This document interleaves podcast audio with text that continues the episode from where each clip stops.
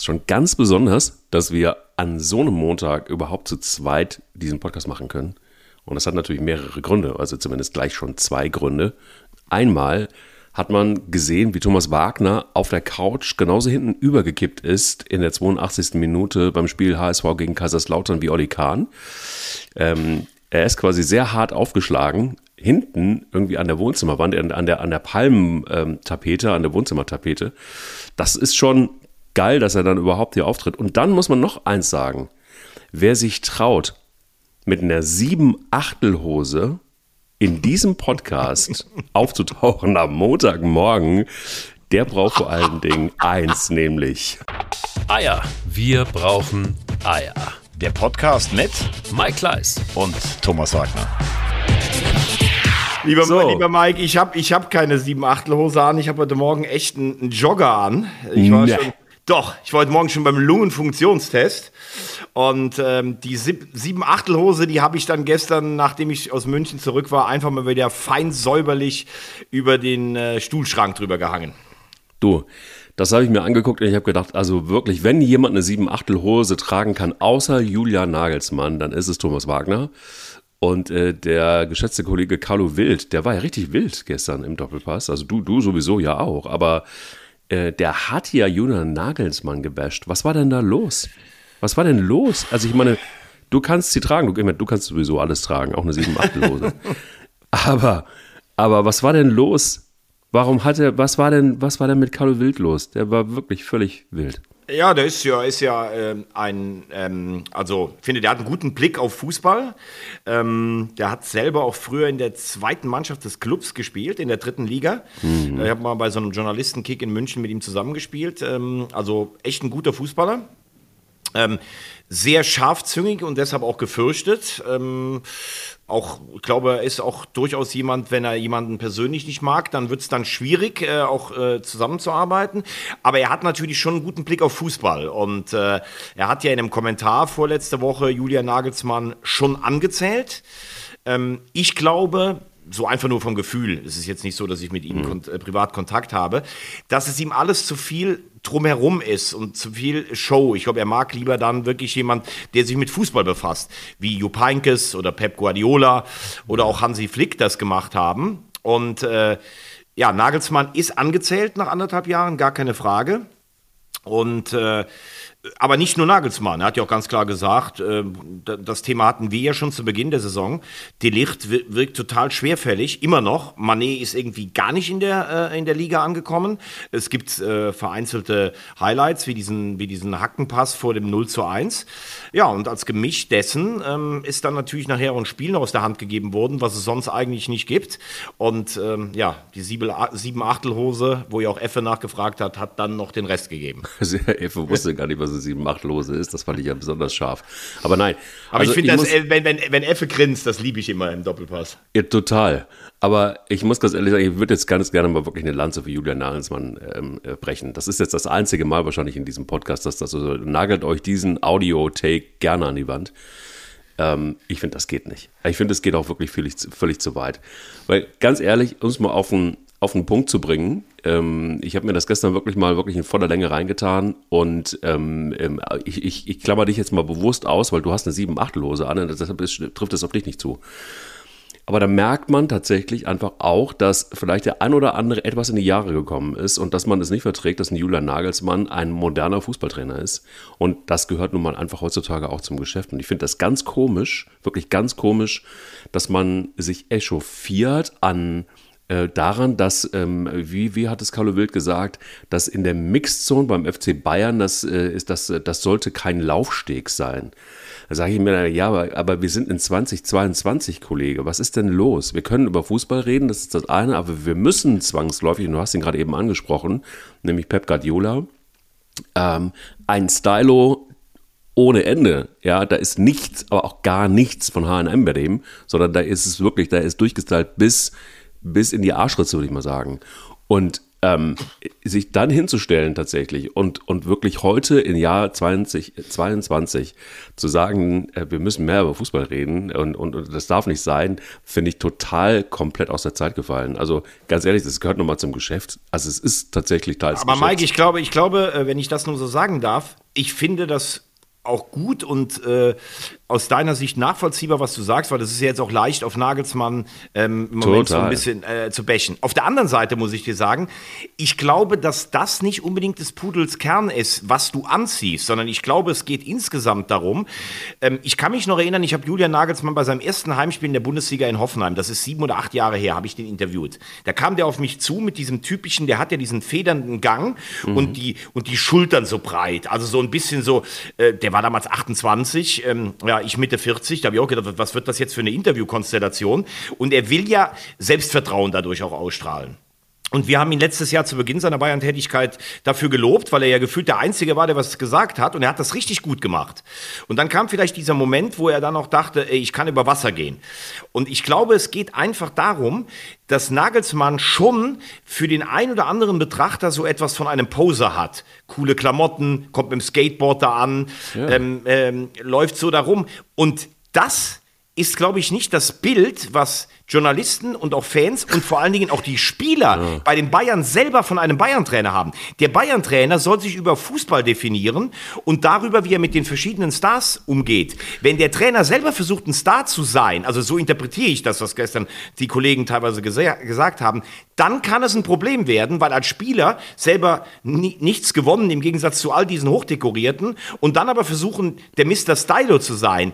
Das geht schief. Ich glaube, in diese Richtung äh, ging diese Kritik. Aber, aber dann müsste man im Grunde genommen ja sagen, dass man dann wirklich das Fußball oldschool ohne Ende ist, weil dann braucht es dann halt einfach wirklich diese alten Trainer, die nur über Fußball sprechen. Ja, oder du sagst es wie Pep Guardiola. Ich bin ja gar kein Pep Guardiola-Fan, weil, der weil ich den total nervig finde. Aber der als Trainer, der hat als Spieler war der Weltklasse, der hat als Trainer schon was gewonnen. Und wenn der dann als Stylo rumläuft, aber trotzdem dir den Eindruck vermittelt, der denkt 25 Stunden am Tag nur an Fußball, dann wirkt das anders wie jemand, der neu dahin kommt, als Fußballer keine großen Trophäen gewonnen hat, bei allem Respekt nur in Hoffenheim und Leipzig gewirkt hat und dann aber der Hippeste in der Kabine sein möchte. Verstehst du, was ich meine, was der Unterschied Ja, ist? Ja, ja, ich verstehe total, was du meinst, aber ich bin tatsächlich trotzdem in dem Moment jetzt wirklich mal Team Nagelsmann, nicht weil ich jetzt unbedingt dagegenhalten will, sondern weil ich glaube, dass der Fußball einfach auch, also man hat immer danach geschrien, so wir brauchen Typen, wir brauchen mal wieder junge Trainer, wir brauchen junge Typen, ähm, wir brauchen Leute, die sich entwickeln können, die auch mal irgendwie, die kein Blatt vor den Mund nehmen, so jetzt hat man den einen oder anderen. Und dann ist es auch wieder nicht recht. Dann kommen irgendwie, Entschuldige, also, du weißt, wie ich es meine, da sitzt, sitzen alte Herren in der Runde und, und, äh, und bashen einen Nagelsmann, weil er halt irgendwie eine, eine, eine, eine Sieben-Achtel-Hose anhat. Ja, aber, Ähm. es, aber es ist ja nicht, aber, aber es ist ja so, und ich glaube, da, da können wir jetzt von der sieben Achtelhose auch mal weggehen. Na, ich finde ja sie sexy. Ich mag sie, wirklich. Ja, ja, aber es, es, es ist ja was anderes. Die Bayern spielen im Moment nicht wie die Bayern. Die Bayern haben von den letzten Richtig. sechs Bundesligaspielen ein Spiel gewonnen. Und Ja. dann fängt es natürlich an, weil das, das läuft doch von der Indizienkette andersrum. Bayern gewinnt immer. Wenn Bayern nicht immer gewinnt, woran liegt es? Liegt es an der Mannschaft? Liegt es am Kader? Liegt es am Vorstand? Oder liegt es am Trainer? Wie läuft denn der Trainer übrigens darum? So wird ja nachgefragt. Hier sagt, glaube ich, auch keiner in der Diskussion, weil der Nagelsmann eine sieben Achtelhose anhat, spielen die nicht gut. Aber er hat durch die Leistungen mit der Mannschaft durch, durch die ein oder andere vielleicht auch Mannschaftsaufstellung und vielleicht auch wie er in der Kabine mit dem einen oder anderen geht, im Moment ein Problem. Und dann werden natürlich auch andere Dach, Sachen aufgearbeitet. Das hat er, glaube ich, übrigens unterschätzt. Das haben wir ja auch schon gesagt. Als Bayern-Trainer bist du gefühlt einer der zehn wichtigsten Menschen der Republik. Da wird jeder Schritt, wenn du morgens aus dem Haus zum Bäcker gehst, wird da beobachtet. So, und da weiß ich nicht, das würde ich ihm zugestehen, weil er noch sehr jung ist. Aber jetzt lass uns mal über die Bayern sprechen, wie sie Fußball spielen. Ganz kurz noch. Ja, also Ja. ich bin total bei dir in vielen Punkten, denke aber irgendwie so, diese Maulerei ist mir einfach zu viel. Ich denke mir immer so, jetzt hat man ja mal einen Trainer mit, ne, mit ne- nicht nur mit einer sieben Achtelhose, sondern einfach auch mit, mit Kompetenz. Und jetzt kommt's. Ähm, ich bin auch bei dir, dass die Bayern im Moment nicht den Fußball spielen, den sie spielen müssten und den, den sie wahrscheinlich spielen wollen. Und wenn man sich Oli Kahn angeht, das ist mein Lieblingsfoto aller Zeiten. Ich hatte das ja auch in unseren äh, WhatsApp-Gruppe rein, reingepostet. Ich liebe dieses Foto. Ich werde es mir ausdrucken, werde mir eine Wohnzimmertapete draus machen lassen. Du hast die Palmen, ich habe Oli Kahn. Ähm, du, es ist aber so, dass ich, dass ich, ähm, was ich eine Frechheit finde, ist tatsächlich, und da bin ich komplett bei Julian Nagelsmann, auch wieder Team Julian. Ähm, Entschuldigung, ich habe jetzt irgendwie das zweite Mal gegen das Mikro gehauen, weil ich so aufgeregt bin. ähm, weil ich dich auch in dieser Hose gesehen habe. Aber davon abgesehen ist es so, dass ein, also wer hat es gesagt, immer wieder wird er als Trainertalent und das regt ihn mittlerweile auf, bezeichnet als Trainertalent. Du hast es gerade eben gesagt und das fand ich gestern einen starken Satz. Ich weiß nicht, wer es, wer es gesagt hat, Florian König. Ähm, 300 Spiele insgesamt bei Hoffenheim und bei Leipzig und Trainertalent? Hm, ist irgendwie Ja. komisch. Ist irgendwie sehr komisch. Und da bin ich komplett bei Florian König. Komplett. Weil ich denke, Leute, was ist denn los mit euch? W wann ist man denn kein Trainertalent mehr? Mit, mit, wenn man irgendwie im Alter von Jupp Heynckes ist, ist man dann etabliert? Da, was ist denn los? Also, und da verstehe ich auch Julian Magelsmann. Also, das heißt ja, die richtige Deckung, wenn, also Karl Rummenigge hat es jetzt wieder erzählt. So, also die richtige Rückendeckung hat er nicht, weil er einfach mal ein paar Spiele nicht gewonnen hat. Jetzt können wir auch gleich auf das Spiel kommen äh, äh, gegen, gegen Borussia Dortmund. Aber ähm, findest du es nicht auch völlig logisch, dass man da dann irgendwann mal auch als Julian Nagelsmann sagt, ach, Leute, also ganz ehrlich, was irgendwie, es hat nichts mit Überheblichkeit zu tun, mir reicht's. Ich, ich kann es äh, verstehen, wie er sich gerade im Moment fühlt. Aber das Problem, nochmal, ist, dass er in der Rückrunde nicht gemerkt hat, und da kommen ja dann auch noch ein paar Sachen dazu, seine private Situation und all das. Er hat, glaube ich, nicht gemerkt, dass du als Bayern-Fan anders beobachtet wirst, als wenn du Hoffenheim oder Leipzig trainierst. Diese Strahlkraft, die die Bayern haben, also du kannst vielleicht, wenn du Dortmund-Trainer bist, dann kannst du das vielleicht noch ein Stück weit ähm, vielleicht an, ja, so ein bisschen erahnen. Dann gibt's ja noch so ein paar Vereine. Sicherlich hat Schalke auch eine gewisse Wucht und sowas, aber Bayern-Trainer zu sein, ist halt noch mal was anderes. Und selbst Carlo Angelotti, der erfolgreichste Trainer der Welt, wurde in Bayern oder bei Bayern kritisiert, als er die Ergebnisse nicht geliefert hat. Und wenn du die Ergebnisse nicht lieferst, und er hat sie nicht geliefert bisher, die Bayern sind in Anführungszeichen nur Meister geworden, das ist eigentlich schon eine Katastrophe. Frag mal nach bei Nico Kovac. So, dann musst du im nächsten Jahr eigentlich alle drei Titel gewinnen. Und was im Moment passiert, dass die Bayern von sechs Spielen nur eins gewinnen und eigentlich auch nicht überzeugend Fußball spielen, außer in den ersten drei, vier Spielen, wo sie gefühlt alles ähm, äh, aus den Angeln gehoben haben, da bist du beim Trainer. Und dann, bei Angelotti haben sie damals gesagt, der spricht kein Deutsch, der äh, ist nur bei seinem Lieblingsitaliener, der trainiert zu wenig. Das wurde selbst über Angelotti gesagt. Da kann es doch niemanden wundern, dass jetzt bei Nagelsmann alles auseinandergenommen wird. Und ich bin bei dir. Wenn die Bayern-Verantwortlichen ähm, so überzeugt davon wären, dann würden die sagen, ihr könnt reden, was ihr wollt, lasst dem Nagelsmann seinen Style, der bleibt die nächsten fünf Jahre unser Trainer. Aber ich glaube, dass auch bei denen mittlerweile Zweifel regieren. Ist das der Trainer, von dem wir uns das versprochen haben? Wir hatten darüber gesprochen, was ist eigentlich das Anforderungsprofil eines Bayern-Trainer? Und jetzt lass uns mal nur rein über die sportlichen Dinge reden. Okay, Von diesem gerne. Spiel am Wochenende. So, dann müssen wir festhalten, die erste Halbzeit war unfassbar intensiv mit vielen Zweikämpfen. Die Bayern hatten genau eine Torchance, die haben sie durch Goretzka genutzt. Wo ich sage, ich mache dem Torwart keinen Vorwurf. Meier macht das insgesamt ordentlich als Vertreter von Kobel. Ich glaube, er müsste einen Zwischenschritt machen, dann kann er den Ball halten. In der zweiten Hälfte reden jetzt alle von, wir müssen den Sack zumachen. Da gab es diese eine Kopfballchance von Sané nach Ja. diesem tollen Kimmich-Chip und dem Tempo-tiefen Lauf von Goretzka. Es gab das 2 zu 0. Dann muss man aber festhalten, nach einem, nachdem Dortmund, Dortmund hat ja auch große Verletzungsprobleme, die Bayern übrigens auch. Müller war nicht da, aber Kobel, habe ich gesagt, hat gefehlt. Reus und Haller, die sicherlich vorne den Unterschied ma- ausmachen können, haben gefehlt.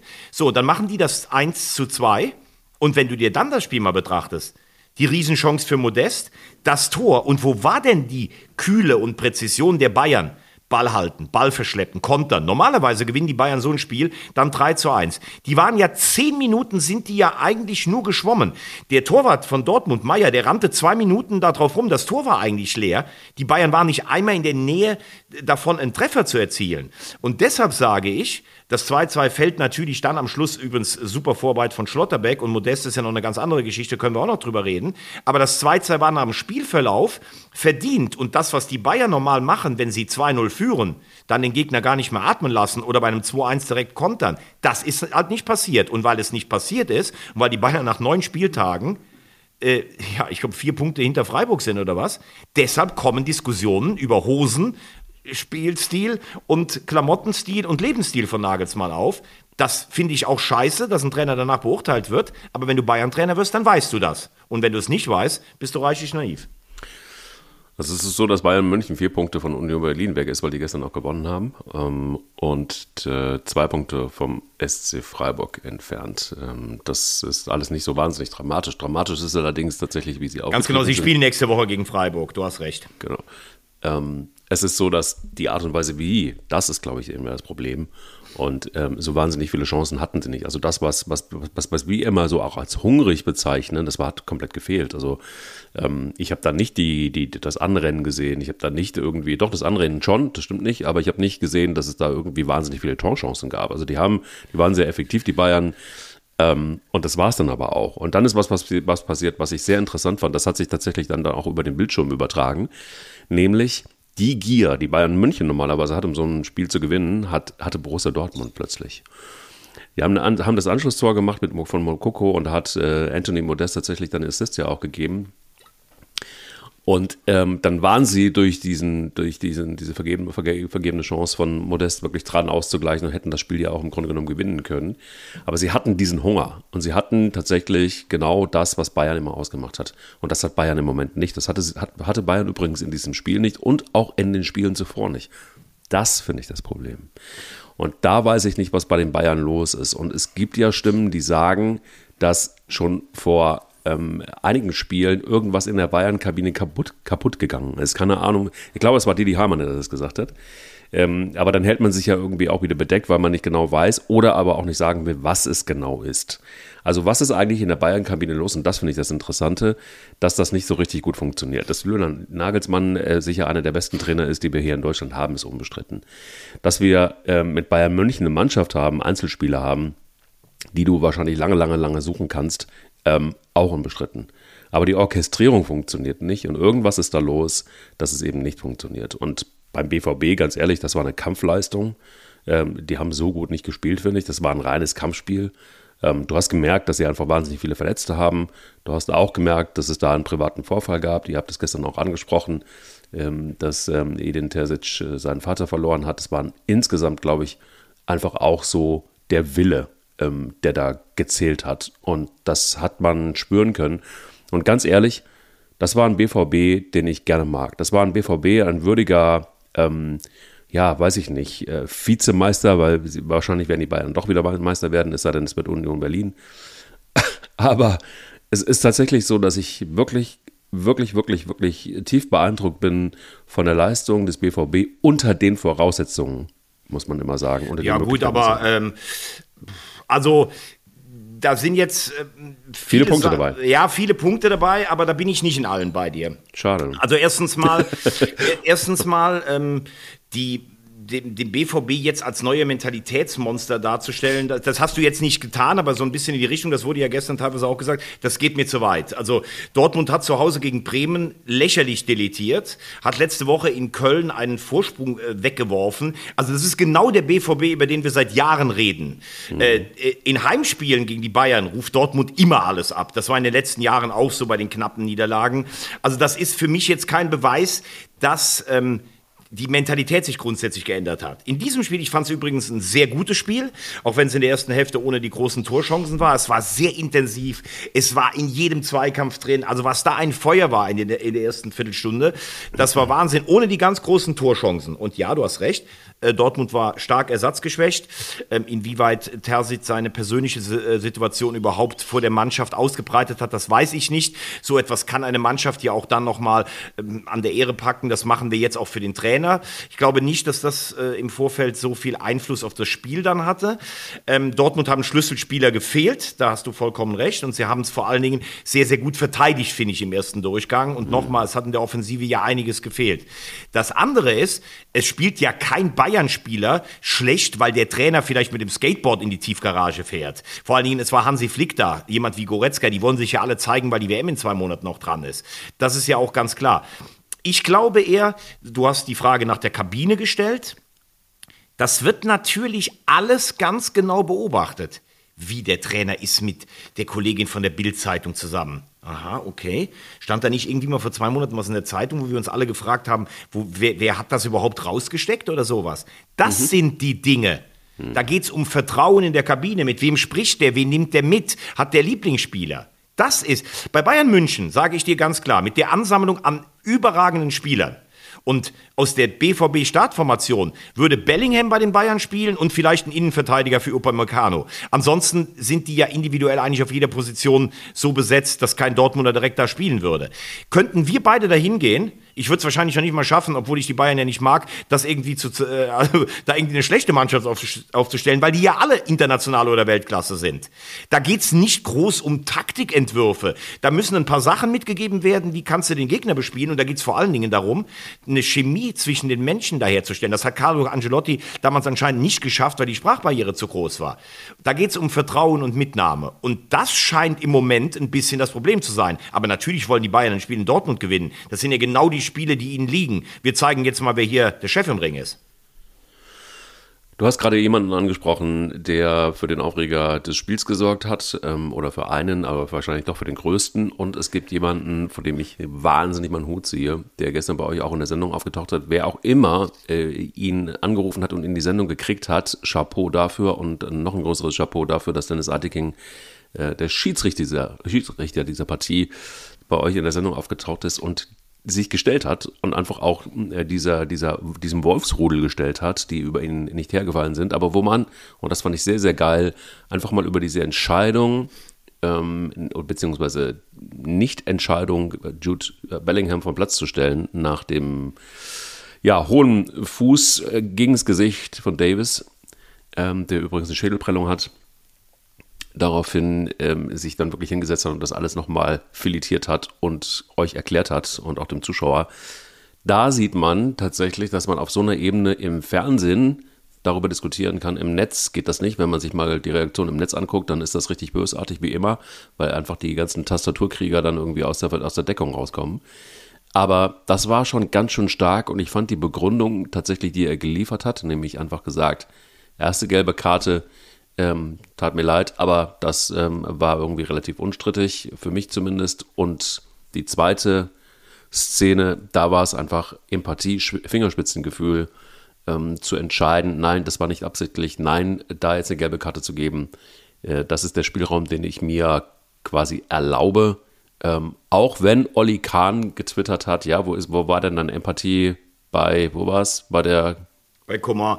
Das Bei ist Coman, ja, das ja. muss man jetzt auch mal ganz klar sagen. Finde ich dämlich übrigens. Also diese Reaktion von Oliver Kahn ganz war schwach. einfach ganz ja. schwach. Ja. Denn bei Coman ist eins ganz klar. Es gibt eine gelbe Karte für ein eine, eine, ein, ein wirklich hartes Einsteigen, äh, dafür gibt's Gelb. Und das Zweite, da geht's ja gar nicht mehr darum, den Ball zu bekommen. Das ist ein klassisches taktisches Foul, der springt seinem Gegenspieler von hinten fast auf den Rücken. Da gibt's überhaupt gar keine Empathie, weil das ja. zweimal glasklar gelb ist. So, äh, das als erstes. Dann muss man sagen, dass äh, äh, Shiri Aitekin sich stellt, fand ich auch richtig stark. Ich fand, das war auch ein guter Auftritt. Auf der anderen Seite ist er natürlich auch ein erfahrener Mann, deshalb pfeift er so ein Spiel. Und er weiß natürlich sicherlich auch, er ist gelassen und intelligent genug, auch das zu begründen, dass das dann eigentlich besser auf, äh, ankommt, als wenn man sich jetzt im Schneckenhaus äh, ver, ver, verkriecht. Zu der, ähm, zu der, zu der Bellingham-Thematik ist zu sagen, dass ich im ersten Moment natürlich jeden Bayern-Verantwortlichen oder Fan verstehe, der sagt, das gibt's doch nicht, das ist doch eine gelbe Karte. Hoher Fuß, dazu auch noch mit Verletzungsfolge, das ist eine gelbe Karte. Das hat Aitekin übrigens auch gesagt dass man diese Sichtweise absolut haben kann. Wenn man sich die Szene losgelöst von einem ansieht. Ja. Ganz genau. So. Ja. Zwei Sachen dazu. Ich finde, die erste gelbe Karte von Bellingham ist übrigens nicht klar, weil wenn du sie dir anguckst, also er, er, fängt ja schon relativ früh an, Sabitzer kriegt in der zweiten und Delicht, das ist eigentlich das härteste Foul, die kriegen gelb. Er gibt dann auch Bellingham gelb und das sieht in der äh, Spielintensität auch so aus, weil Musiala sich fast überschlägt, aber wenn du drauf guckst, er spielt den Ball, sie gehen beide mit hohem Tempo hin, deshalb ist es ein Zusammenstoß. Das ist für mich keine zwingende gelbe Karte. So, und dann sagt er etwas, und das hat ja auch etwas mit einem Geist eines Gesetzes zu tun. Wenn ich einen Platzverweis ausspreche, dann möchte ich ja, dass der Spieler nicht mehr am Spiel teilnimmt, weil er insgesamt über die Stränge geschlagen hat. So, und bei Bellingham ist es so, du musst auch gucken, wo Aitekin steht. Er steht im Rücken. Bellingham will den, äh, den Ball über äh, seinen Gegenspieler oder über sich selber auch zurückziehen. Davies kommt von hinten, hält den Kopf rein, was sehr mutig von Davies ist. Übrigens erstmal gute Besserung, das ist das Allerwichtigste, dass die Verletzung nicht so schlimm ist. Aber Bellingham sieht ihn maximal aus dem Augenwinkel, da kommt was und er will den natürlich nicht verletzen. So. Und dann zu sagen, normalerweise sagen wir ganz oft, ich übrigens auch, boah, bei dem Schiedsrichter sieht man, der hat nie Fußball gespielt. Dafür kannst du doch eigentlich in der, Gesamtzusammenhang keinen in der 45. Minute vom Platz stellen.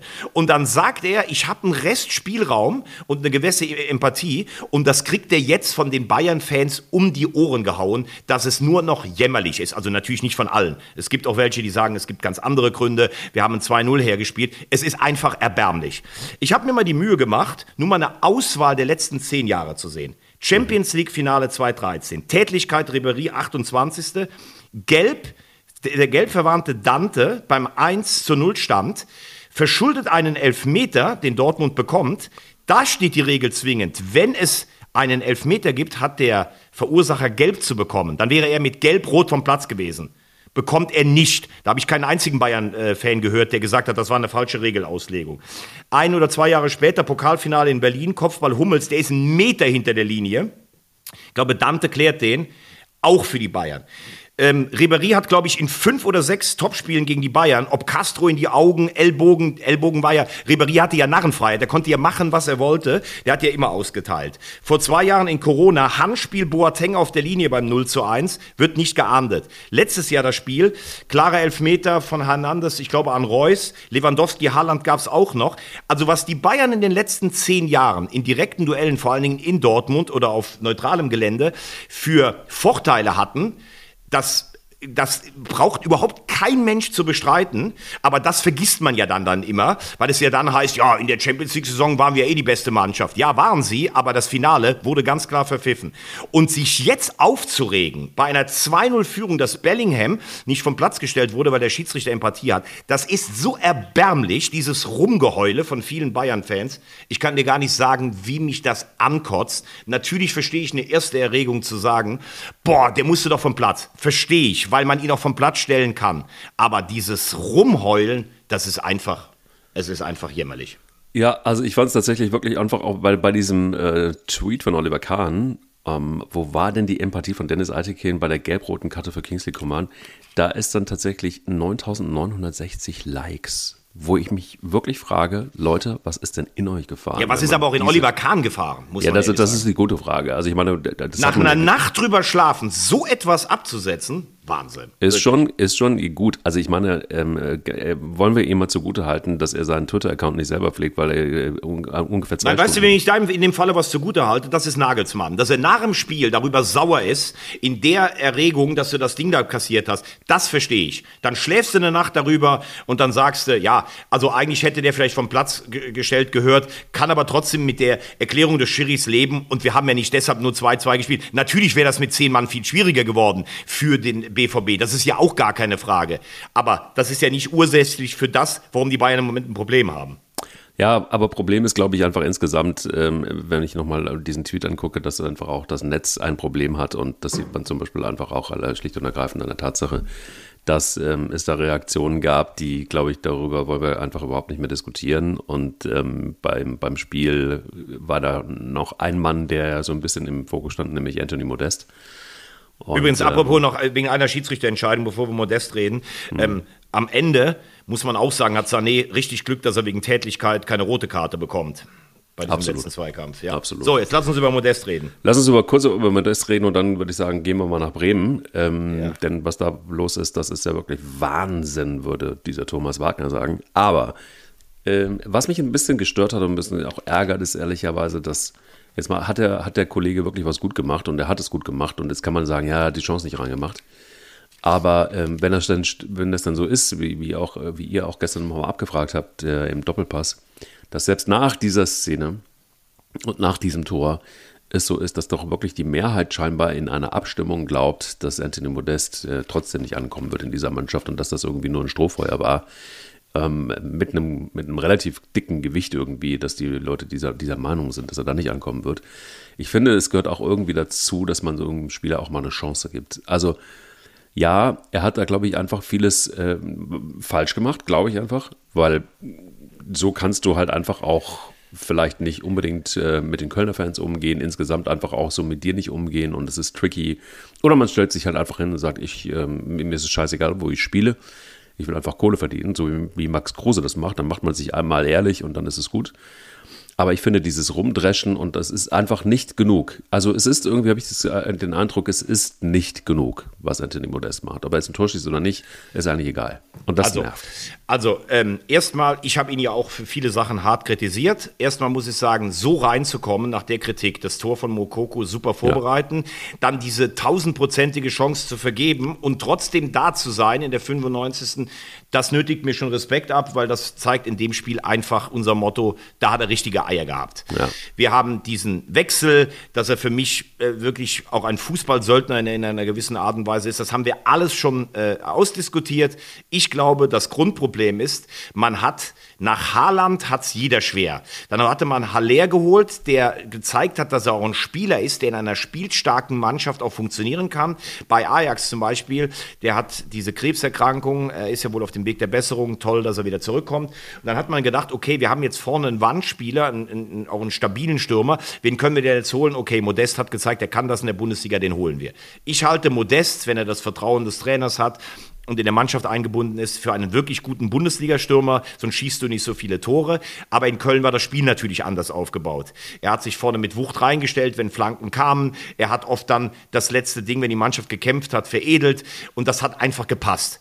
In Dortmund wirkt er manchmal so ein bisschen stark sich, vielleicht auch manchmal nicht ganz so gelenkig oder nicht so mit dem Powerfußball wie Haaland. Und da wird er schnell kritisiert. Er hat auch bisher nicht gut gespielt, aber das Spiel war auch überhaupt nicht auf ihn äh, zugeschnitten. Und vielleicht hilft jetzt dieses Tor ihm, aber das haben wir nach dem Berlin-Tor auch schon gedacht, vielleicht hilft es auch der Mannschaft zu wissen, der kann das machen. So etwas kann ja eine ganze Saison drehen. Und du hast vollkommen recht, man kann dann auch was dazu sagen. Und er hat das auch immer befeuert mit seinen Liebesbeschwüren, Köln und sowas. Jetzt müsste aber auch mal Schluss sein. Er hängt sich rein in Dortmund, dann sollte man auch seine Leistung bewerten und fertig aus. Ob das jetzt der große Wendepunkt war, das wage ich auch noch zu bezweifeln, aber ich glaube, es könnte ihm zumindest das Selbstvertrauen für ein paar Tore geben. So, und eins ist ja das Schöne, es war ein Top-Fußballspiel, war auch Werbung für die, für die Bundesliga und die Bayern sind am neunten Spieltag noch nicht weg. Das ist ja vielleicht auch mal eine, eine neue Meldung. Und äh, obwohl es sich für die Bayern und für Oliver Kahn, weil er an der Scheibe gerüttelt hat, natürlich angefühlt hat wie ein schwerer Steinschlag. Absolut. Ich wollte damit sind wir sagen, beim Werbung, Werbepartner. Werbung für den Fußball und Steinschlag und äh, das ist jetzt alles, also wir müssen, wir müssen über Wintec reden. Ja, lass uns reden. Lass uns reden über Wintec. Es ist, es, ich, ich, was ich auch mochte im Doppelpass ist übrigens, also es wird, wird so eine halbe Doppelpass-Analyse heute, merke ich gerade, aber ich mag ja auch dieses, dieses Schildchen, das du da an deiner Bomberjacke, an dieser schwarzen getragen hast, mit Wintec drauf. Klar. Ähm, du stehst da richtig dahinter und das finde ich gut, weil es ist ja auch ein, eine, eine Marke, die man lieb haben muss, wenn man da auf der Autobahn fährt und plötzlich macht's rums und dann. Oder, oder wenn Oliver Kahn an dir rüttelt. Oder wenn Oliver Kahn an dir rüttelt. Also wenn du dann wirklich an der Scheibe da plötzlich, ne, und dann hast du plötzlich so diesen spitzen Ellenbogen, der nach hinten ausholt und es gibt diesen leichten Schlag in diese Scheibe rein. Ich glaube, bei Oliver Kahn wäre wahrscheinlich nichts mehr zu retten. Ich weiß nicht, ob Wintec da auch was machen kann, wenn die, wenn die Scheibe dann wirklich so einen Riss hat. Ich Also habe gehört, heute Morgen hat äh, schon äh, die, in Dortmund die Filiale hat darauf reagiert. Also diese, äh, diese Bomberjacke, wie du sie nennst, das ist von den Kollegen von Kleinigkeit, kann ich ja dann auch sagen, wenn du schon ansprichst. Ja, und ich stehe dahinter, weil ich finde ähm, find den Service halt einfach toll und finde die, find die Firma auch toll. Also, wenn dir ein Stein reinknallt auf der Autobahn oder Oliver Kahn in der Erregung einer 93. Minute, dann rufst du an oder guckst nach unter www.wintech.de und dann gibt's über 300 Filialen und selbst für Oliver Kahn wurde praktisch per Taxi oder per Fahrservice wurde die Scheibe dann dahin gebracht. Nein, das heißt, du kannst ihn hinbringen, kriegst einen Ersatzwagen oder dein Wagen wird sogar abgeholt und dann wird mit Spezialharz das Ganze wieder geklebt. Also, unser Werbepartner, ich, ich stehe dazu im Doppelpass und in diesem Podcast Wintech. Weitermachen. Absolut weitermachen, www.wintech.de und ähm, vielleicht gibt es dann auch irgendwann mal die Thomas Wagner Edition 7 Achtelhose plus diese Jacke mit dem Button drauf. Ich, dann werde ich schwach, wirklich. Dann würde ich wirklich schwach sein. Glaubst du, das ist meine Charisma-Kleidung? Wahnsinn. So zum Wahnsinn. So, du wolltest über Werder reden. Ich wollte gerne über Werder reden ähm, und wollte einfach darüber reden, dass sie auf Platz 6, 6 Entschuldigung, ich fange schon an zu sabbern, weil ich einfach wirklich tatsächlich das gar nicht mehr klar kriege, dass Werder Bremen ähm, als Aufsteiger tatsächlich an, in, äh, Platz 5 mit 15 Punkten, 16 Borussia Dortmund, 16 Bayern München. Äh, guten Tag, angekommen wieder in der Bundesliga und guten Tag, äh, Bären stark gespielt gegen Hoffenheim, muss man erstmal machen. Und äh, dann auch noch, wie du dann auch noch gewinnst, das, das, ist, das, das imponiert mir mehr und mehr und mehr. Und jetzt glaube ich, muss es dann aber auch wirklich sein, wenn Füllkrug nicht mit zur WM kommt, Hansi, dann, dann, dann wird dir das auf die Füße fallen, um das mal, ich mache da auch jetzt gleich in das Phrasenschwein wieder irgendwie mal was rein. Aber das muss doch jetzt sein, oder? Also ich meine, der Typ ist ja wirklich völlig wahnsinnig, richtig gut. Ja, der hat, der hat halt das, was man, was man ja wirklich einfach nur als Lauf bezeichnen kann. Er trifft und trifft und trifft und es ist ja, wirklich fast grotesk, wenn man sieht, dass er vor einem Jahr nach einem äh, großen Trainingsstreit mit Clemens Fritz, dem Chef der Lizenzspielerabteilung in der zweiten Liga, wo er nicht gespielt hat, suspendiert wurde und man darüber nachgedacht hat, ob er Bremen verlassen muss. Das ist ein Jahr her in der zweiten mhm. Liga. Da siehst du einfach, was Selbstvertrauen mit einem Stürmer macht. Ähm, Füllkrug isoliert betrachtet, sage ich, ist ein guter Bundesliga-Stürmer wo ich denke, der hätte in früheren Zeiten wahrscheinlich keine Chance gehabt, Nationalmannschaft zu spielen, weil man darf jetzt auch nicht so tun, als wenn er Weltklasse wäre. Ja. Er, ist, er ist so ein Gefühlsstürmer und wenn es läuft, dann läuft Er ist irgendwie auch ein cooler Typ. Und deshalb sage ich, ein guter Bundesliga-Stürmer, ähm, der vom Zusammenspiel mit Dux profitiert, der von der Mannschaft profitiert. Und er hat jetzt einfach dieses Selbstvertrauen. Er kann im Moment eigentlich machen, was er möchte. Und er trifft. Deshalb würde ich ihn, das habe ich ja letzte Woche schon gesagt, in einem 26er Kader auf jeden Fall mitnehmen. Und mein stärkstes Argument ist, wir haben gar keine neuen. Und du brauchst irgendwann vielleicht auch mal die Brechstange in einem K.O.-Spiel. Dann ist er dafür genau der Richtige. Die Frage ist, als was nimmst du ihn mit? nimmst du ihn mit und versuchst sogar vielleicht dein, dein Spiel ganz umzustellen, dass du eine 9 vorne drin hast?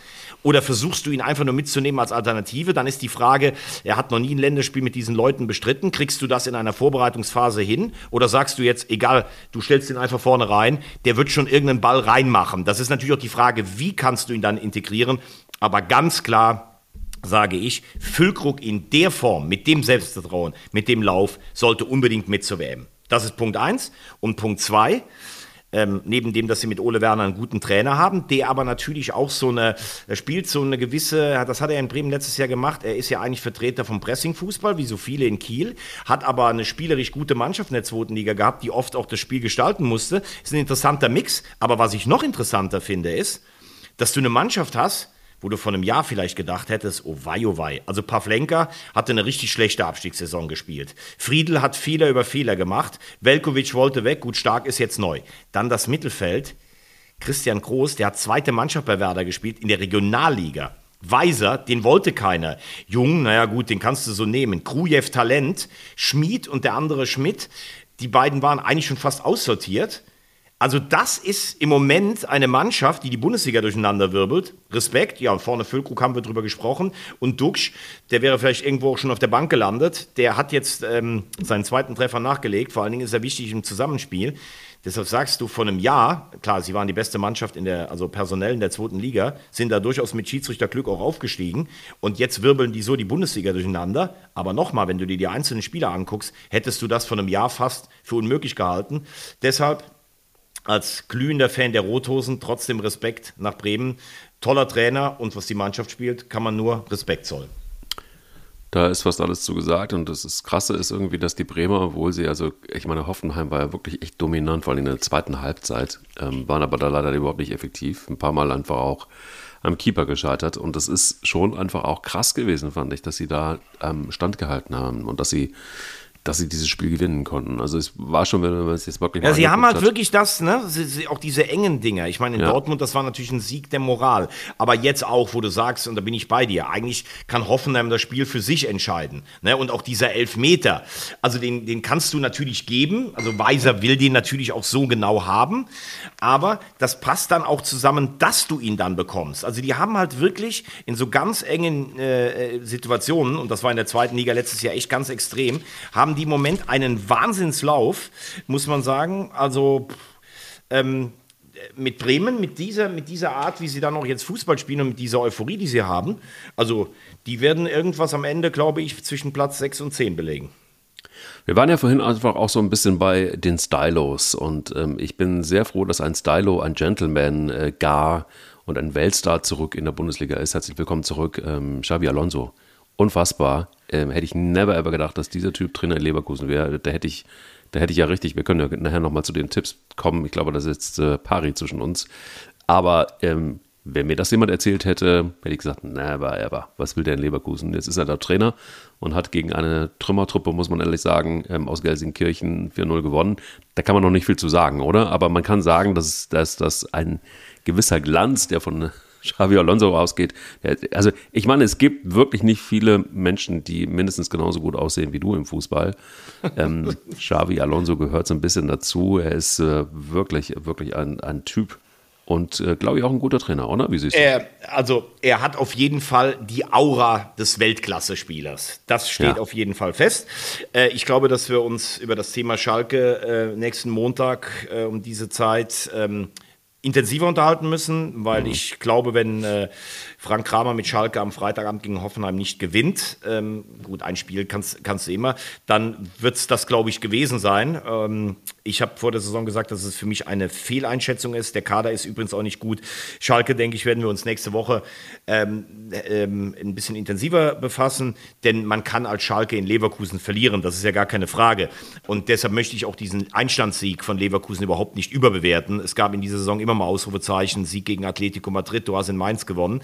Ähm, was sage ich zu Xabi Alonso? Erstens mal klasse, dass er, dass er in der Bundesliga ist. Das tut gut für die Reputation.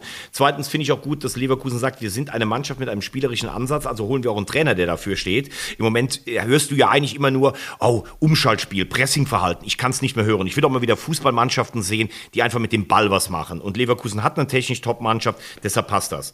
Zwei Fragen habe ich die sich bei mir als Fragezeichen erstellen. Er hat überhaupt keine Trainererfahrung auf dem Niveau. Also er hat bei San Sebastian die zweite Mannschaft trainiert, ist mit denen von der dritten in die zweite Liga aufgestiegen. Das geht in Spanien. Man kann als zweite Mannschaft auch zweite Liga spielen. Ist aber wieder abgestiegen. Also da kann ich jetzt nichts zu sagen, dass das ihn groß qualifizieren würde. Und das zweite ist, wir neigen ja immer ein Stück weit dazu, alle zu sagen, Boah, ist aber toll, der kann ja noch Deutsch nach, nach fünf Jahren. Ja, weil gerade für Spanier ist ja Deutsch eine schwierige Sprache. Aber sind wir jetzt mal ganz ehrlich, das Deutsch, was wir von ihm auf den Pressekonferenzen gehört, das ist übrigens tausendmal besser als mein Spanisch. Nicht, dass das hier einen falschen Zungenschlag bekommt. Aber damit bekommst du ja jetzt keine Mannschaft auf Deutsch heiß gemacht, weil das ist natürlich schon noch so Satzfragmente und Worte, die er noch hat dabei. Jetzt kann man natürlich sagen, das ist eine internationale Mannschaft, da kannst du auch mit Englisch und Spanisch durchkommen. Mich hat nur verwundert, dass es hieß, ja, der spricht ja noch so top Deutsch. Das erinnert mich so daran, als Pep Guardiola kam, da sind ja fast alle durchgedreht. Oh, diese Pressekonferenz habt ihr gehört. Pep, wie gut der Deutsch spricht. Nein, der hat kein gutes Deutsch gesprochen. Der konnte sich mit dir so ein bisschen verständigen und das war toll, dass er es gelernt hat. Aber das war doch nicht so. Ich erinnere mich noch an erste Interviews. Ja, wie fanden Sie denn, wie fanden Sie denn Van Beuten? Gut. Van Beuten zwei Fehler gemacht. Wie fanden Sie Schweinsteiger? Gut. Gut. Ja, also es kam immer nur gut. Also das ist ja jetzt nicht, bitte alle mal die Kirche im Dorf lassen. Ich finde es toll, dass Xabi Alonso da ist. Ich finde es auch toll, dass er noch ein paar Brocken Deutsch kann und die Sprache des Fußballs ist eh international, aber nach einem 4-0 und einer Pressekonferenz mit oder zwei Pressekonferenzen mit ein paar Brocken Deutsch, das ist doch jetzt bitte kein Qualitätsmerkmal, weil er deshalb die Mannschaft erreicht. Ich hoffe, dass er seine Spielidee durchbekommt, weil er einfach ein geiler Kicker war, weil er ein super Typ ist und wie du sagst, smart, auch wie der am Spielfeld dran steht. Das ist ähm, das, der hat einfach eine Aura. Allerdings müssen wir auch sagen, sein Vorgänger Seoane hat einen Riesenjob letztes Jahr gemacht und der war auch immer gut gekleidet. Also das wird am Schluss nicht darüber entscheiden, ob er in Leverkusen erfolgreich ist oder nicht. Wie kriege ich jetzt die, die Kurve von Xavi Alonso äh, zu Steffen Baumgart. Äh, indem du sagst, äh, indem du sagst, der Gegenentwurf vom Klamottenstyle von Seoane und Alonso ist Steffen Baumgart, weil der immer nur im T-Shirt und im Trainingsanzug darum läuft. Was übrigens auch passt. Absolut, passt, passt total. Oder auch die Schiebermütze passt. Das ist ja mittlerweile auch Kult. Ähm, ganz ehrlich, ähm, nach diesem Derby, nach dem 5 zu 2 und nach diesem ganzen Rotationsgefasel und ähm, wenn man jetzt auch sieht, wieder, wieder, wieder sieben äh, zurückrotiert, muss ich ganz ehrlich sagen, ähm, wer so agiert, muss dann auch irgendwann mal aushalten, dass, ähm, dass er kritisiert wird. Und ich finde, langsam, aber sicher nervt dieses Mimimi von Steffen Baumgart. Ähm, so gut er da den Job macht, das ist überhaupt gar keine Frage. Und natürlich ist er der Trainer. Aber lieber Steffen Baumgart, nur einfach nur mal fürs Protokoll, Köln ist nicht Paderborn. Und es ist so, dass wir haben 80 Millionen Bundestrainer in Deutschland, aber wir haben auch 4 Millionen Trainer des ersten FC Köln in Köln. Und da ist es einfach so. In einer Stadt, du- wo nur eine Million äh, leben, vier Millionen, das ist Ja, auch aber in- geil. in- aber- ja. äh, In ja. Deutschland, ja, ja, klar. Nein, ja, genau, exakt. Ja. So, und wenn du dann, wenn du dann einfach beleidigt bist, weil jemand Kritik übt, ob das die Presse ist, die es natürlich tun muss, und wenn es Fans sind, die das im Internet auch tun, oder aber gar, und da waren sie huhuhu, ganz erschrocken, die Familie von Steffen Baumgart, dass jemand angeblich nach äh, dem Spiel gegen äh, Belgrad in den Tunnel gebrüllt hat, scheiß Aufstellung, ja, dann ist das so. Herzlich willkommen in Köln. So ist das. So sind wir hier in Köln und so leben wir das. Und so wollen wir das auch. Und ähm, ja, ansonsten muss Ja man gut, halt Paderborn. das, das, das halt. ist ja auch, das ist ja jetzt nicht nur in, in Köln so, dass Emotionen hoch und runter schwappen. Das ist in, in Schalke so, das ist in Mönchengladbach so, das ist in Frankfurt so, das ist in Hamburg, in Stuttgart, in Bremen so. Also da, wo die großen Traditionsvereine zu Hause sind. Das als erstes Mal. Zweitens, Steffen Baumgart bekommt für mich, äh, für sein Wirken beim ersten FC Köln immer noch die Note 1,0. Da gibt es überhaupt gar keine, keine Meinung, was der Total, aus, diesem, aus total. dieser Mannschaft gemacht hat. Da sind wir ja beide auch d'accord. Und als äh, zweites möchte ich mal feststellen, da weiß ich jetzt nicht, ob, das, äh, ob ich darauf stolz sein soll oder nicht. Ich habe dir es ja mal erzählt. Ich habe ja damals beim DFB ähm, Trainerlehrgang die Medienschulung gemacht. Und da war der junge Steffen Baumgart, der noch Trainer in Berlin war, war da. Ähm, ich übrigens, ganz ehrlich, ich mag ihn total als Typ. Habe ihn letzte Woche bei der A-Jugend gesehen, die gegen Oberhausen gespielt haben. Saß zufälligerweise beim Eishockey äh, letzte Woche hinter ihm. Er war mit seiner ganzen Familie da. Also auch toll, wie der einfach sich so, so bewegt, so ganz normal. Finde ich alles super. Eins ist natürlich, ist es ein Stilmittel oder ist es wirklich, weil er das so empfindet? Du musst dir mal Pressekonferenzen anschauen oder Interviews. Du stellst eine Frage und der erste Reflex von Steffen Baumgart ist immer dagegen zu sein. Also Ja, erstmal, Verteidigung, ja. er, er sagt irgendwas gegen dich oder er sagt etwas, nee, nee, das sehen wir nicht so, um dann oft interessanterweise eigentlich das, was du gefragt hast, zu bestätigen. Also vielleicht hat das was damit zu tun, dass du dann sagst, ey, ich möchte die Deutungshoheit aber darüber haben. Finde ich aber, kann man sich aber auch als Journalist drauf äh, einstellen, muss man dann auch, und er hat ja dann meistens hinten raus auch ne, immer einen guten Witz, also ich finde Interviews mit ihm total angenehm. Aber ich weiß, worauf du jetzt anspielst. Das war diese Vollkritik nach dem Siebenfachwechsel diese Woche. Und äh, da muss man sagen, ich kann ihn ein Stück weit äh, ähm, verstehen, weil dieses Kölner Spiel auf totale Intensität ausgelegt ist. Und das kannst du nicht jeden Tag mit der oder, oder alle drei Tage mit derselben Mannschaft, weil Köln wirklich fast am meisten läuft. Du musst schon wechseln, aber sieben Wechseln fand ich persönlich auch ein bisschen viel. Vor allen Dingen die Fans und alle schreien ein Jahr lang nach Europapokal und dann spielst du Europapokal. Das müssen wir jetzt auch mal festhalten dürfen. Also diese Conference League, liebe FC-Fans, Boah, Slowacko und Partisan, das ist aber teilweise schon auch schwere Kost. Also mit großen europäischen Galanächten hat das wenig zu tun. Übrigens wurde ich von vielen FC-Fans gefragt, wie kann man denn nur Freiburg übertragen? Äh, Das haben wir ja vor drei Wochen gemacht. Da sage ich ja, Freiburg spielt im höherwertigen Wettbewerb und Freiburg hatte übrigens 3,2 Millionen im Schnitt, während die Spiele vom FC 3 Millionen und 2,8 hatten. Also es ist nicht so, wie viele hier denken, oh Gott, wenn das weiße Ballett auftanzt, hängen 10 Millionen Bundesbürger äh, äh, gebannt vom Fernseher. Wie Du kann hast man sich die Zahlen gefaked. wie kann, man sich, wie Zahlen kann man gefaked. sich erdreisten, den SC Freiburg zu zeigen? Ne? Ähm, also ich will damit sagen, ähm, ich glaube, dass wenn du sieben Wechsel machst, dann fühlt sich der ein oder andere Fan, denkt auch vielleicht, ey, ganz ehrlich, wir könnten mit einem Sieg gegen Partisan jetzt fast durch sein. Es hätten noch drei oder vier getan. Ich finde, da darf man die Frage stellen und der Trainer darf auch sagen, hey, ich entscheide das, ich weiß nach den Leistungsdaten, wer fit ist und wer spielen kann. Aber es war ein oder andere unglückliche Rochade in Pokalwettbewerben schon mal dabei. Und dann finde ich, für das Steffen Baumgart hier gefühlt eigentlich nach Prinz Karneval die Nummer zwei in der Stadt ist, darf man auch mal nachfragen, ohne dass es direkt Ma- Majestätsbeleidigung ist. Und er reagiert da sehr angesäuert darauf. Da kann man dann noch sagen, er wird so gefeiert. Eine kritische Frage muss auch mal erlaubt sein. Ja, ich finde, ich finde mehrere Sachen dazu. Also ich meine, wenn er bei dir im Medientraining war, dann müsste er das eigentlich besser können. ähm, also Ich finde, er ist auf jeden Fall eine Marke. Das ist schon mal toll. Er ist auf jeden Fall eine Marke, aber das ist jetzt, ein, das zeichnet einen guten Trainer noch nicht aus. Er macht einen guten Job und da bin ich komplett bei dir. Das ist total super. Ich meine, was man aus dieser Mannschaft ähm, machen kann und jeden Spieler besser machen kann, das ist erstmal Wahnsinn und das ist ähm, nötig, muss einem kompletten Respekt, ähm, muss man ihm Respekt zollen. Ich finde, ganz einfach, lach doch einfach auch mal wieder vor der Kamera. Hab doch mal wieder Spaß auch bei Pressekonferenzen. Sei doch einfach auch mal ähm, ein bisschen zugewandter, anstatt irgendwie immer dagegen zu sein. Und genau das, was, was du gesagt hast, immer wieder einfach immer den Eindruck zu erwecken, man ist nicht kritikfähig. Und bei einer Rotation, wo sieben Leute irgendwie austauscht, ganz ehrlich, ähm, das hat dann irgendwie auch was mit Kommunikation zu tun. Da kommt dann ein äh, Christian Keller noch um die Ecke, der natürlich seinen Trainer unterstützt, ist ja auch ganz klar. Aber dann muss man das vielleicht einfach auch ein bisschen erklären. Und dann muss man vielleicht auch erklären, dass man einen, einen Kader hat, der nicht so breit ist. Oder dass man einfach auch Spieler hat, die noch nicht so weit sind. Oder aber, dass man sagt, das haben sie gesagt, ähm, Bundesliga First, kann ich auch verstehen. Aber erklär das doch einfach dem Fan. Erklär doch einfach dem Fan, dass die Conference League, dass man das gerne mitnimmt, dass man das auch braucht, um diesen Sanierungsfall, auch schwierige Kommunikation, finde ich. Ähm, ähm, ähm Philipp Thüroff hat das ja, der Finanzgeschäftsführer, gesagt. Finde, ähm, kann, man sagen, ja, wir brauchen die Kohle, wir nehmen die mit, aber wenn wir dann auch gegen Partisan, gegen diese wahnsinnig strahlende Marke Partisan Belgrad mit einem wahnsinniges fußballerisches Talent, ähm, diese Übermannschaft dann verliert, dann ist das halt so, weil wir erstmal gucken müssen, dass wir in der, in, der, in der Bundesliga bleiben und möglichst auch gut dort. Dann kann man das sagen. Dann muss man es auch sagen. Und ich finde tatsächlich, das ist schon noch desaströs. Man könnte, man könnte da einfach wesentlich mehr tun. Muss es auch, finde ich.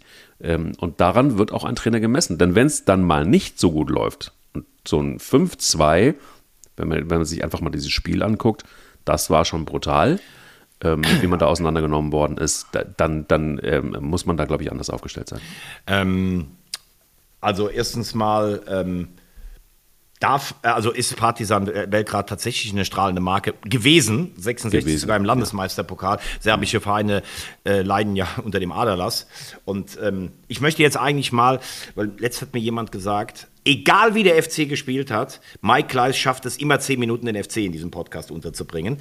Ähm, ich möchte jetzt einfach mal die Leistung gestern noch von Gladbach würdigen in diesem äh, Derby, denn ähm, äh, also erstens mal bitter für den FC, jetzt bin ich dann selber auch noch mal Mike Leis 2. Also dass, dass Lubicic ausfällt, ist natürlich für den FC echt richtig bitter, weil das ist ein so überragender Spieler. Übrigens habe ich ihn letzte Woche das erste Mal interviewen dürfen. Ganz, ganz feiner Typ, also so ein bescheidener, netter, netter Fußballer, dass es sowas überhaupt noch gibt. Toll. Ähm, Keins fehlt ihnen natürlich jetzt auch im nächsten Spiel gegen Augsburg, auch sehr, sehr wichtig. Aber wir müssen noch mal festhalten, es war natürlich ein Spielverlauf gestern, auch mit, der, mit dem Platzverweis von Keins ähm, und der Zeitpunkt dann auch des, des Führungstreffers. Alles gut für Gladbach gelaufen, aber gestern war Gladbach einfach dann mal wieder gefühlt dran. Sie haben aus dem 1 zu 5 gegen Bremen ihre Lehren gezogen. Farke hat derselben Mannschaft vertraut. Vor allen Dingen, das hat er ja auch nochmal betont, Benze Baini, der ja wahrscheinlich das schlechteste Spiel seines Lebens letzte Woche in Bremen gemacht hat. Sie waren einfach bissig, sie waren hungrig und sie haben sich für drei Derby-Niederlagen am Stück gestern auch verdientermaßen belohnt. 5-2 äh, ist dann noch ein Statement, wenn auch gegen einen angeschlagenen Gegner. Aber gestern, das muss man dann auch sagen, war der FC auch das erste Mal so richtig lethargisch in der Saison. Es gab es vielleicht gegen Stuttgart noch zu Hause, aber es war gestern dann einfach auch zu wenig. Und deshalb darf man gestern nochmal sagen, Glückwunsch an Farke, der dieselbe Elf aufgestellt hat. Glückwunsch an einen überragenden Benzebaini. Und äh, teilweise Traumtore für Lars Stindl hat es mich gefreut, den ich einen super Kicker finde, der auch viel Verletzungspech in seiner, ähm, äh, in seiner Vita hatte. Ja, und so steht letztlich, glaube ich, ähm, Borussia Mönchengladbach jetzt oben dabei. Und da siehst du mal, wie eng diese, diese, diese Liga ist. Nach einem schwierigen letzten Jahr. Gladbach jetzt, ich glaube, 15 Punkte. Ähm, ja, das ist äh, Platz 6 im Moment und das ist ein Punkt hinter den Bayern. Das ist schon erstaunlich zu so einem Zeitpunkt. Lass uns doch einfach mal zehn Minuten über den VfB Stuttgart reden. Wie wäre das? naja, gut, zehn weiß ich jetzt nicht. Ähm, wir haben ja noch einmal Lautern und die WM da noch, aber mhm. ähm, ich glaube, dass es am Wochenende auch ein Endspiel für ähm, Pellegrino Matarazzo gibt, äh, liebevoll von den Stuttgart-Fans Sprudel genannt, ähm, weil neun Spieltage ohne Sieg da muss man jetzt auch ehrlich sagen, das ist dann auch kein neuer Trainer, der ist lange dabei, man hat die Euphorie des Nichtabstieges nicht mitnehmen können. Es ist einfach zu wenig, was Stuttgart bietet. Und es ist am Samstag gegen Bochum, wenn er das Spiel nicht gewinnt, können wir uns am Montag auch ganz lange über den VfB Stuttgart unterhalten.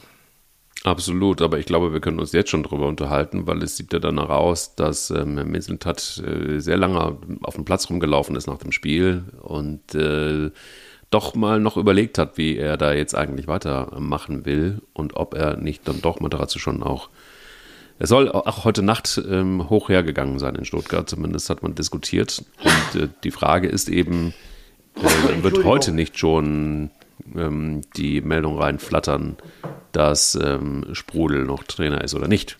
Also, wie schätzt Glaub- du es ein? Glaubst du? Ne, glaubst du äh, tatsächlich, dass er, also ich würde jetzt vom Gefühl her sagen, dass er das Spiel gegen Bochum auf jeden Fall noch bekommt. Was glaubst du? Nein, denn es gibt den einen oder anderen, äh, tickert hier gerade übrigens durch, dass der VfB-Trainer sich schon verabschiedet hat ähm, von Wer der tickert, Mannschaft. wer, wer tickert das? Das äh, steht hier in einer, äh, also bei Bild äh, schreibt man das zumindest, obwohl er noch im Amt ist, VfB-Trainer verabschiedet sich von der Mannschaft. Und ähm, da weiß man natürlich nicht, also ich wünsche der Mannschaft von Herzen viel Erfolg. Das sind alles tolle Jungs, menschlich top. Ich bin sehr optimistisch, dass sie gegen Bochum gewinnen können, unabhängig davon, wer auf der Bank sitzt. Also, das Ding ist natürlich, ähm, ich hätte jetzt äh, Folgendes gedacht. Also, Mislintat hat das erste Mal gestern vor dem Spiel gesagt, dass die Mannschaft in den letzten beiden Partien nicht das abgerufen hat, was sie an Potenzial hat. Das war das erste Mal eine andere Klangfarbe in den Aussagen, weil er sonst immer gesagt hat, die Mannschaft hat alles versucht, die hat einen guten Plan und der Trainer erreicht die Mannschaft. So, hätten sie gestern hoch verloren gegen Union, dann glaube ich, wäre es das schon gewesen. So ist natürlich jetzt auch die Frage als Mannschaft. Bochum ist wahrscheinlich der Kandidat, den du schlagen musst, obwohl herzlichen Glückwunsch übrigens mal, äh, Thomas Letsch und Bochum auf den ersten Saisonsieg. Freut mich, ich mag ja den VfL. Die musst du schlagen, das ist ja fast schon Pflicht. Wenn jetzt Materazzo dieses Spiel gewinnt, dann kannst du ihn danach natürlich nicht raustun. Hast du jetzt noch die Überzeugung, dass er den Turnaround schafft? Sonst musst du eigentlich jetzt reagieren, weil du dann natürlich einem neuen Trainer auf dem Tablett eine eigentlich angenehme ähm, Startrampe baust. Der könnte dann vielleicht mit einem Sieg äh, starten. Das ist meiner Meinung nach die Frage, ähm, denn mit einem Sieg letzte Woche, nächste Woche könntest du ja Matarazzo schlechter entlassen. Also ich hätte jetzt getippt bis zu diesem Podcast, dass er noch bleibt, aber du sagst, du hast äh, Ticker, die vielleicht sowas melden. Es kann natürlich auch sein, dass wir äh, gleich, wenn der Podcast ausgestrahlt wird, schon überholt sind mit dem Ganzen. Würde aber immer noch Geld darauf tippen, dass er am Samstag auf der Bank sitzt. Da würde ich äh, dagegen wetten und ähm, es ist auch so, dass äh, zitiert wird und er sagt, ich liebe Rino, er hat meine volle Rückendeckung, aber ich entscheide das nicht. Alleine am Ende ist es so, wir müssen liefern. Und ähm, ich bin mir ziemlich sicher, dass wir am Samstag dann Adi Hütter begrüßen können als neuen Trainer, wenn er es denn macht. Der wird ja gehandelt, ja. Ich glaube auch, dass äh, für ihn Stuttgart äh, durchaus eine attraktive Adresse sein könnte. Genau, es ist eine gewisse Logik eigentlich einfach auch jetzt dahinter, dass ähm, Menzlintat auf dem Rasen macht sich Gedanken, es wird angekündigt, dass sie in der Nacht diskutieren, ähm, dann, wenn es denn stimmt, und da ist es tatsächlich so, dass die Jungs da ja immer ganz gut informiert sind, ähm, dass er sich schon verabschiedet hat von der Mannschaft, dann ist es, glaube ich, einfach eine Frage der Zeit, wann es denn soweit ist. Und ganz ehrlich, es ist auch so, dass ich ja auch schon, glaube ich, beim letzten Mal gesagt habe, dass ähm, ich es ein bisschen weird finde, dass Minzlintat da selber so wenig Eigenkritik übt. Ähm, das finde ich befremdlich, weil ich denke, irgendwie vielleicht ist es auch ein wenig der Tatsache geschuldet, dass sein Konzept, und du hast ihn äh, wie viele andere ja als Diamantenauge äh, bezeichnet, vielleicht ist es tatsächlich doch nur Kupfer. Aber ich habe ja auch gesagt, mir ist es zu viel immer nur auf junge Leute. Für mich stimmt die Hierarchie da nicht. Es gibt keine lautstarken Führungsspieler und das ist das Problem in Stuttgart. Ich gucke übrigens gerade auf die Uhr. Ich glaube, das wird heute der längste Podcast aller Zeiten. Ähm, wir haben aber noch nicht über deinen Lieblingsclub in der zweiten Liga gesprochen. Ich sage herzlichen Glückwunsch an Lautern. Ähm, das ist natürlich in der zweiten Hälfte für den HSV maximal unglücklich gelaufen, Ja. dass du bei einem 1-0 den Elfmeter verschießt. Aber äh, und dann im Gegenzug das zweit- äh, das 1-1 kassierst. Ich muss aber sagen, von den Spielanteilen war es hoch verdient. Lautern hatte vorher schon Chancen ähm, und du hast für den HSV das gesehen, was ich ja seit Jahren sage. Da kommt ein Gegner hin, Lautern, auch was die Fans, äh, 10.000, äh, das war ja für die das Spiel des Jahres. Wir sind wieder da auf dieser größtmöglichen Zweitligabühne. Ähm, die Mannschaft hat ja 120 äh, Prozent reingeworfen, obwohl Lautern ja immer alles gibt. Das hat man ja auch bisher im, im Saisonverlauf äh, gesehen. Deshalb sage ich Respekt vor Dirk Schuster, Respekt vor dem, wie Lautern gespielt hat. Selbst beim 1-1 hattest du noch das Gefühl, die spielen weiter nach vorne. Und eins möchte ich auch mal sagen. Ich hätte Kittel, glaube ich, nicht den Elfmeter schießen lassen, weil er ähm, schwierig im Spiel drin war. Aber ich kann auch verstehen, dass man sagt, komm, jetzt holst du dir den Ball, dann schießt du dein erstes Saisontor und dann hast du vielleicht diesen Rucksack weg. Luther hat den auch gut gehalten, der Elfer war jetzt auch nicht besonders gut geschossen, aber das hast du eben auch gesagt. Also was da dann im Internet auch wieder über Kittel äh, äh teilweise ausgeschüttet wird, es ist einfach, wie du sagst, diese Schreibtisch- äh, oder Tastaturtäter, es ist einfach teilweise unerträglich. Ja, bei Twitter ist es tatsächlich so, du hast ja gerade das Netz angesprochen, ähm, dass äh, sich einige schon gefreut haben auf diesen Podcast heute und äh, die Frage gestellt haben, so wie wird es denn sein zwischen Wagner und Kleis eigentlich? Wie wird denn da die, die Temperatur sein zwischen Wagner und Kleis, wenn der HSV gegen den FCK spielt? Und wenn, da gibt es gar keine, wenn, keine erhöhte Temperatur, weil ich ja Lautern auch mag. Und wie du ja gerade hörst, ich sage ja, den Punkt haben sie sich verdient. Glückwunsch an die Roten Teufel. Absolut. Und ich finde auch tatsächlich, das war wirklich recht ausgeglichen dann irgendwann. Auch denn der FCK hatte ja auch äh, zwei wirklich Großchancen, die sie ausgelassen haben. Also, ähm, das war schon ein Spiel, wo ich doch mehr, um es mal ganz ehrlich zu sagen, habe ich natürlich nie gesagt, ähm, den HSV deutlich überlegener gesehen hätte. War aber nicht der Fall. Das macht mir so ein bisschen Hoffnung für meinen Tipp, dass äh, Bochum in der Relegation gegen den ersten FC Kaiserslautern spielt und Kaiserslautern dann aufsteigt. Aber da sind wir noch nicht. Wir sind erstmal bei einem Event, mein lieber Freund. Nee, wir müssen, wir müssen einfach noch ganz kurz einmal tippen und dann haben wir noch die WM. So, die WM, äh, wir haben ja letzte Woche, hast du gut vorgelegt, dann habe ich hinten raus noch ausgeglichen. Es steht jetzt ähm, nach, äh, drei, nach drei Spieltagen bist du, glaube ich, äh, eins, ne, 2 zu 1,5 oder ist es, ne, oder 2 zu 1 für dich. Aber ähm, ich bin noch da. Celtic gegen Leipzig, was sagst du? Ja, das, also selbst, ich habe mir da lange Gedanken drüber gemacht. Äh, du sollst die Ergebnisse nennen. Ich weiß ja, nicht. 1, 1 also Leipzig gewinnt 1-0. So. Okay, ich sage 1-1. Dortmund mhm. gegen Sevilla, sage ich 2 0. 2-2. Leverkusen gegen Porto, sage ich 2 1. Das wird ein 3 zu 2. Für Leverkusen. Mhm. Gut. Pilsen gegen Bayern 1 zu 3. Pilsen gegen Bayern wird ein 0 zu 4. Und Tottenham gegen Frankfurt wird ein 2 zu 0. Äh, das wird Frankfurt 3-1 gewinnen. Wahnsinn. Jetzt hat er irgendwie gedacht, hm, das ist mir alles zu kuschelig, jetzt mache ich mal was für Frankfurt. bei dir ruft gerade übrigens, äh, ähm, bei dir ruft Lucien Favre wahrscheinlich wegen der Post an. So, dann das haben wir noch. Alex Werle. Es ist Alex Werle. Das ist, er äh, wollte eigentlich, eigentlich nur sagen, es ist durch mit Materazzo. Ah, okay. Aber Nein, das ist nicht, das ist äh, nicht, ne? So, Nein, Union, nicht. Union gegen Malmö 2-0. Union gegen Malmö 2-0. Ich glaube, das wird ein 2-1 für Berlin. Nantes gegen Freiburg. Nantes gegen Freiburg. Ich hatte das wirklich anders getippt und muss aber auch eingestehen, dass ich da komplett daneben lag. Leider, obwohl ich es mir anders gewünscht hätte. Ich glaube, Freiburg wird ähm, auch äh, dieses Spiel mit 3 zu 1 gewinnen. 1 zu 1 und Partisan gegen den FC. 3-1 für Freiburg. Ach, du sagst 1-1? Okay. Ja, und äh, Partisan gegen den FC sage ich äh, 1 zu 2 für Köln. Ähm, das würde ich mir wünschen. Ich glaube aber, dass Partisan 2 zu 1 gewinnt. Okay, da haben wir ja hinten raus, haben wir ja dann noch ein paar unterschiedliche Tipps. Äh, ich glaube, dass am Montag wir konstatieren müssen, dass ich ausgeglichen habe. Und wir kommen noch zu unserer Lieblingsrubrik, zu den letzten heißen fünf Minuten. Montezumas Rache, das Jahrhundertspiel, die WM 70 in Mexiko. Ja, und, und ganz ehrlich, weißt du, was das Wichtigste war bei das dieser WM? Der Ball war nicht mehr braun, sondern weiß-schwarz. Ah, das hat, glaube ich, aber mit den Fernsehübertragungen was zu tun, ne? ja, das stimmt. Nein, ganz ehrlich, Aber, weil das war ja das erste Turnier, was äh, komplett in Farbe dann auch äh, in Europa zu sehen war. Genau. Exakt, und deshalb brauchte man das. Und ähm, es war aber tatsächlich das erste Mal, ich wusste es gar nicht mehr, ich habe es auch nachlesen müssen.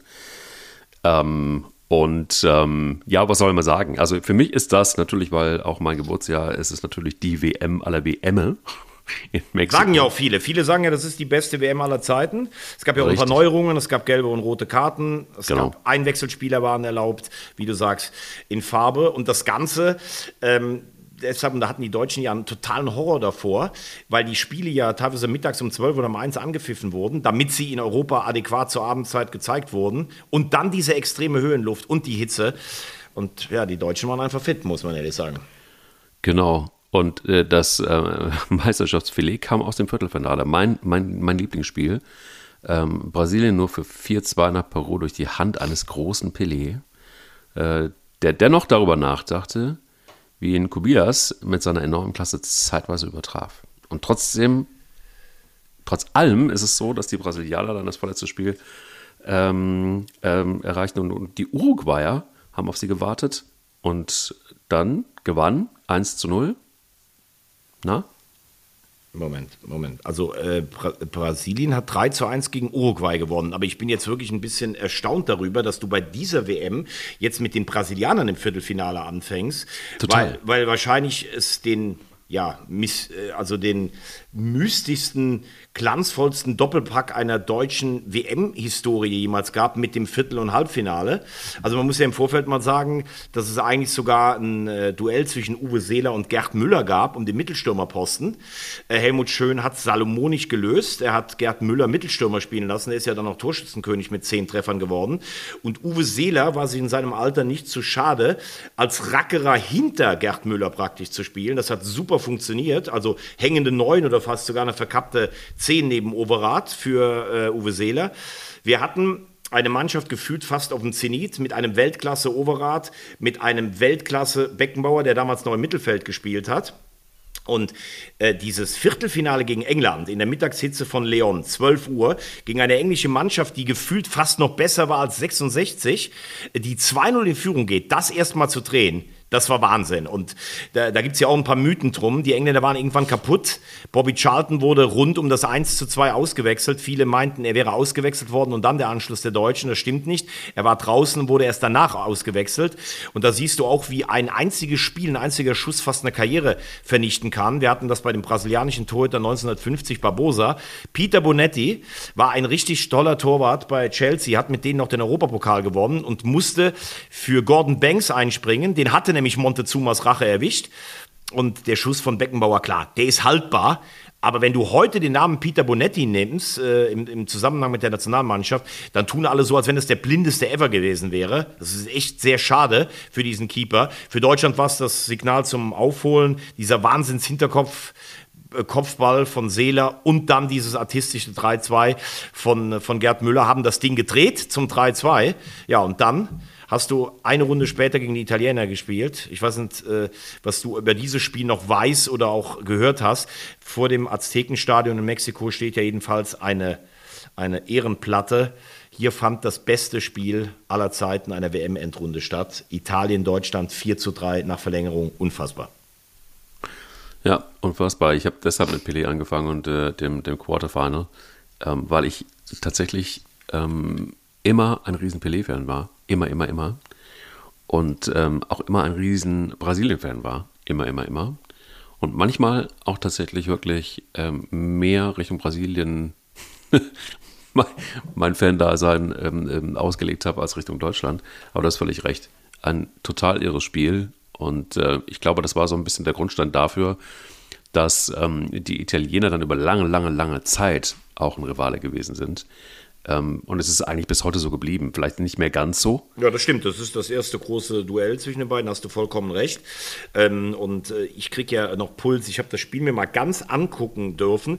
Also zur Wahrheit gehört da, dass die erste Hälfte, ja, das war eigentlich, ist so ein bisschen hin und her geplätschert. Die Italiener sind früh in Führung gegangen und da hast du dann schon auch gemerkt, es war dann das fünfte Spiel eines Turniers, die Höhe, die Hitze, ich habe das alles gesagt. Aber die zweite Hälfte, muss man dann auch ganz klar sagen, wie die Deutschen da marschiert sind. Und übrigens alle, die mir immer erzählen wollen, Berti Vogts konnte kein Fußball spielen, der konnte nur treten und so. Also Berti Vogts war in allen Belangen ein Weltklasse-Verteidiger. Der konnte tackeln, der konnte kämpfen. Wie der marschiert auf der Außenbahn, das ist der Prototyp des modernen Außenverteidigers, sollten sich alle bitte mal angucken. Dann kriege ich Puls, wenn ich den Namen des Schiris höre, Yamazaki, ein Peruaner, der hat die Deutschen dermaßen verpfiffen. Also zwei klare Elfmeter, die es hätte geben müssen. Und dann dieses irre Spiel, was in der 90. eigentlich seine Krönung erfährt. Ähm, und Ernst Huberti, damals im Duktus der Jahre, Schnellinger, ausgerechnet Schnellinger, Ja, absolut. werden die Italiener sagen. Und Schnellinger, der ja noch nie ein Länderspieltor, glaube ich, gemacht hatte, hatte ja zugegeben, er wollte nur nach vorne, weil der Weg für ihn so weit zu den Kabinen im Aztekenstadion war. Er wollte dann früh vom Platz runter sein. Und deshalb war der überhaupt das erste Mal im Turnier über der Mittellinie. Grabowski Flanke, Schnellinger macht das Ding rein. Ja, und dann diese Verlängerung, die sprengt natürlich eigentlich alles, was du jemals gesehen hast. Du musst dir mal das 2-1 der Deutschen angucken, wie die Italiener da verzweifelt auf der Linie langhechten durch Müller. Dann gibt's aber direkt den Gegenschlag, dann gehen die Italiener in Führung, nochmal äh, gleicht Müller aus. Und äh, wie hat der Vater eines Freundes gesagt, World Cup Willi, also Willi Schulz, der auch ein überragender Abwehrspieler war, weil er vier Jahre vorher in, in England so ein tolles Turnier gemacht hat. Der hat eigentlich in so Fällen immer den Gegner mit weggekrätscht. Warum krätscht er auf der Außenbahn nicht? Ich glaube, es ist gegen Bonin Senja und in der Mitte Gigi Rivera, ähm, ach Quatsch, äh, Gigi Riva gab es ja und Rivera, der eingewechselt wurde. Der macht das äh, 4 zu 3 für die Italiener und darauf konnten die Deutschen dann nicht mehr antworten. Es ist ein, es, es gibt ja Bücher über dieses Spiel, es gibt eigens aufgelegte Hefte über dieses äh, Spiel und ähm, ja, es hat den Italienern äh, den Finaleinzug beschwert. Sie hatten dann keine Chance gegen die Brasilianer. Aber du hast recht. Das ist eigentlich der Beginn der ewigen Rivalität ähm, Deutschland gegen Italien. Und das Spiel haben wir eigentlich nur einmal für uns entschieden. Damals im Elfmeterschießen 2016 bei der Europameisterschaft. Äh, Hector gegen Buffon. Wie gesagt, der entscheidende Elfmeter. Und du hast ihn gerade eben angesprochen. Weißt du, was er morgens beim Frühstück im Mannschaftshotel gesagt haben soll, Herr Schnellinger? Wa- Was hat er gesagt? Und ich, Esel, wollte unbedingt zu meiner vierten WM. Ach so, ja. Gen äh, genau. Der hat ja, der ist ja wie Uwe Seeler, auch zwischen 58 und äh, 70 gespielt. Vier WMs, also zwischen den beiden ähm, äh, Titeln. Äh, eigentlich für beide so ein bisschen tragisch, weil beide absolute Weltklasse. Schnellinger ja eine Riesenkarriere beim AC Mailand gemacht. Der war ja schon deutscher Meister als junger Spieler mit dem FC. Dann in Milan Europapokale gewonnen. Dieses Tor gegen seine Italiener und auch wie die Deutschen ähm, das dann nachher akzeptiert haben. Ähm, das hat ihnen auch 66 ganz großes Lob gebracht. Das Spiel um Platz drei haben sie dann noch äh, entschieden äh, durch einen Treffer von Wolfgang Overath, der übrigens drei überragende Weltmeisterschaften gespielt hat. Erster, zweiter und dritter geworden in der Endabrechnung. Darf man auch nicht vergessen. Sepp Meyer hatte übrigens so wenig Bock auf das Spiel um Platz drei. Da war nämlich das 1 zu 0 gegen Uruguay, was du eben schon angesprochen hast, dass er seine Schuhe absichtlich im Hotel ver vergessen hat. Und so kam dann Horst Wolter, sein Ersatzmann, zum Spiel um Platz 3. Und Deutschland ist in diesem Duell der Ex-Weltmeister ähm, Dritter geworden. Und weil du gerade eben Pelé gesagt hast und die Brasilianer, äh, da gibt es ja auch noch zwei Dinge. Die beste Parade aller Zeiten, so wurde sie ausgezeichnet, von Gordon Banks gegen äh, im Viertelfinale, äh, im Gruppenspiel gegen die Brasilianer. Kopfball Pelé, der Ball springt auf dem trockenen Rasen so ganz flach weg und er holt ihn raus. Und das äh, mal zum schönsten Tor gekürte 4 zu 1 der Brasilianer im Finale gegen Italien. Als alle brasilianischen Feldspieler am Ball waren, ohne dass ein Italiener den Ball berührt hat und Carlos Alberto das 4 zu 1 macht. Du erinnerst dich wahrscheinlich an den Strahl von der rechten Seite. Absolut, absolut, absolut. Ich erinnere mich aber auch daran, und das finde ich total geil, du hast es gerade eben angesprochen, ich bin immer noch bei Schnellinger. Ähm, ähm, weißt du, wo er mit äh, 10 angefangen hat, Fußball zu spielen? Ganz geil. Wahrscheinlich in Sülz oder in Bernrad, oder? Nee, in SG Düren 99. Stimmt, der kommt ja aus Düren. Kommt aus Düren. Als ich es gesagt habe, ist es mir genau wie Toni Schumacher kommt, das äh, kommt ja auch aus Düren. Ja. Und geil. ganz geil und auch, der, der kam wieder zurück nach Deutschland. Du hast ja dann seine Zeit in Italien angesprochen. Er hat in Deutschland dann in der Saison 74, 75 unterschrieben und zwar TB, TB Berlin, ne? Tennis Borussia, ja, Bundesliga-Aufsteiger, Ja. Tennis Borussia Berlin. Tennis Borussia Berlin, ja. Ja, Wahnsinn. Galt ja damals als total besonderer Transfer-Coup. Also das war ungefähr, ungefähr so, wie wenn du Xabi Alonso zu Leverkusen holst. Ganz genau. Und, und ganz am Schluss vielleicht muss man natürlich sagen, wenn du so ein riesen Pelé-Fan bist, Ja, riesen. Was, was mich immer so ein bisschen erstaunt hat, ich habe immer gedacht, so Pelé, der steht eigentlich über allem. Ne? Das war auch der erste Name, den mein Vater mir so als ausländischer Fußballer gesagt hat und dann der allergrößte. Was mich immer so ein bisschen irritiert hat in meiner Pubertät, dass Pelé Werbung für Potenzmittel gemacht hat. Aber wenn du der beste Fußballer der Welt warst, vielleicht neben Maradona, Und keine sieben Achtelhose trägst. Ganz genau. Und dir dann aber auch nicht zu schade bist, zu sagen, hey Junge, ich brauche Potenzmittel. Dann brauchst du eins vor allen Dingen. Oder hast sie nach der Einnahme dann dieses Dings. spätestens Ganz dicke Eier. Wir, Wir brauchen Eier. Eier.